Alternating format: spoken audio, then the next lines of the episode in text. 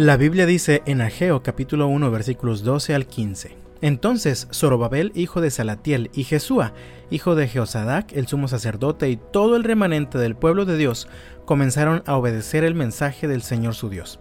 Cuando oyeron las palabras del profeta Ageo, a quien el Señor su Dios había enviado, el pueblo temió al Señor. Luego Ageo, el mensajero del Señor, dio al pueblo el siguiente mensaje del Señor.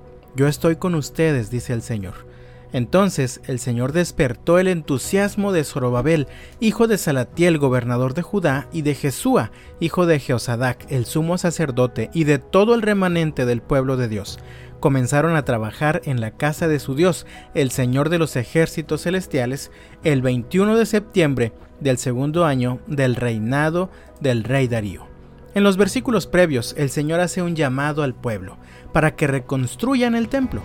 El templo estaba en ruinas y parece que ellos no estaban muy interesados en reconstruirlo. Por esta razón, estaban pasando un tiempo lleno de dificultades y escasez, a causa de sequías que el Señor mismo estaba permitiendo. Entonces el versículo 12 nos habla de la reacción del pueblo al llamado del Señor. Leo nuevamente, dice entonces Zorobabel, hijo de Salatiel, y Jesúa, hijo de Jeosadac, el sumo sacerdote y todo el remanente del pueblo de Dios, comenzaron a obedecer el mensaje del Señor. Cuando oyeron las palabras del profeta Ageo, a quien el Señor su Dios había enviado, el pueblo temió al Señor. Escucharon la voz de Dios y obedecieron. No echaron las palabras del Señor en saco roto ni fueron orgullosos yéndose contra el profeta Ageo, sino que con humildad fueron obedientes. Y dice el texto al final, y el pueblo temió al Señor. Encuentro en el texto dos resultados de la obediencia del pueblo. El primero es que el Señor reafirma su promesa de bendición.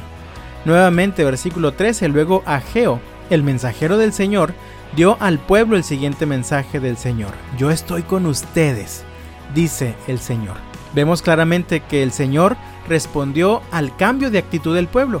El Señor respondió a la obediencia de su pueblo, reafirmando su promesa de bendición. Les envió un nuevo mensaje por medio del profeta Ageo, me puedo imaginar al Señor diciéndoles, muy bien, yo estoy con ustedes, dice el Señor. La promesa de la presencia de Dios entre su pueblo es suficiente para cualquier necesidad. El segundo resultado es que el Señor despertó el entusiasmo del pueblo. Esto lo leí en el versículo 14.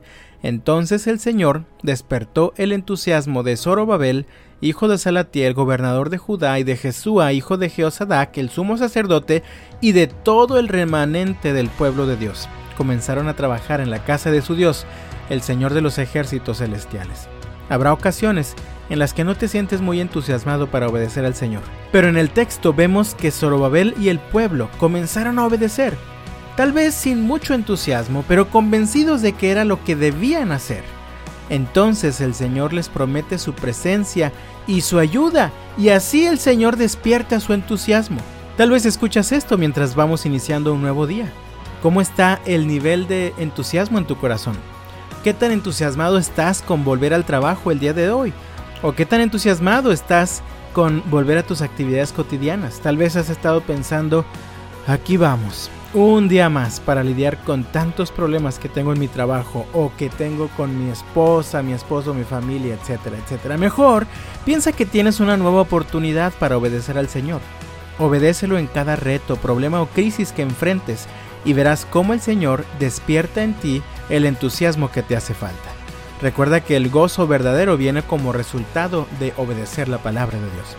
El pueblo de Dios guiado por Zorobabel fue obediente al llamado del Señor.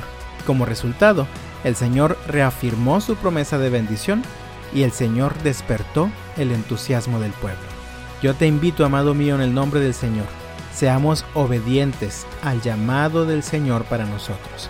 Dios te bendiga y hasta mañana.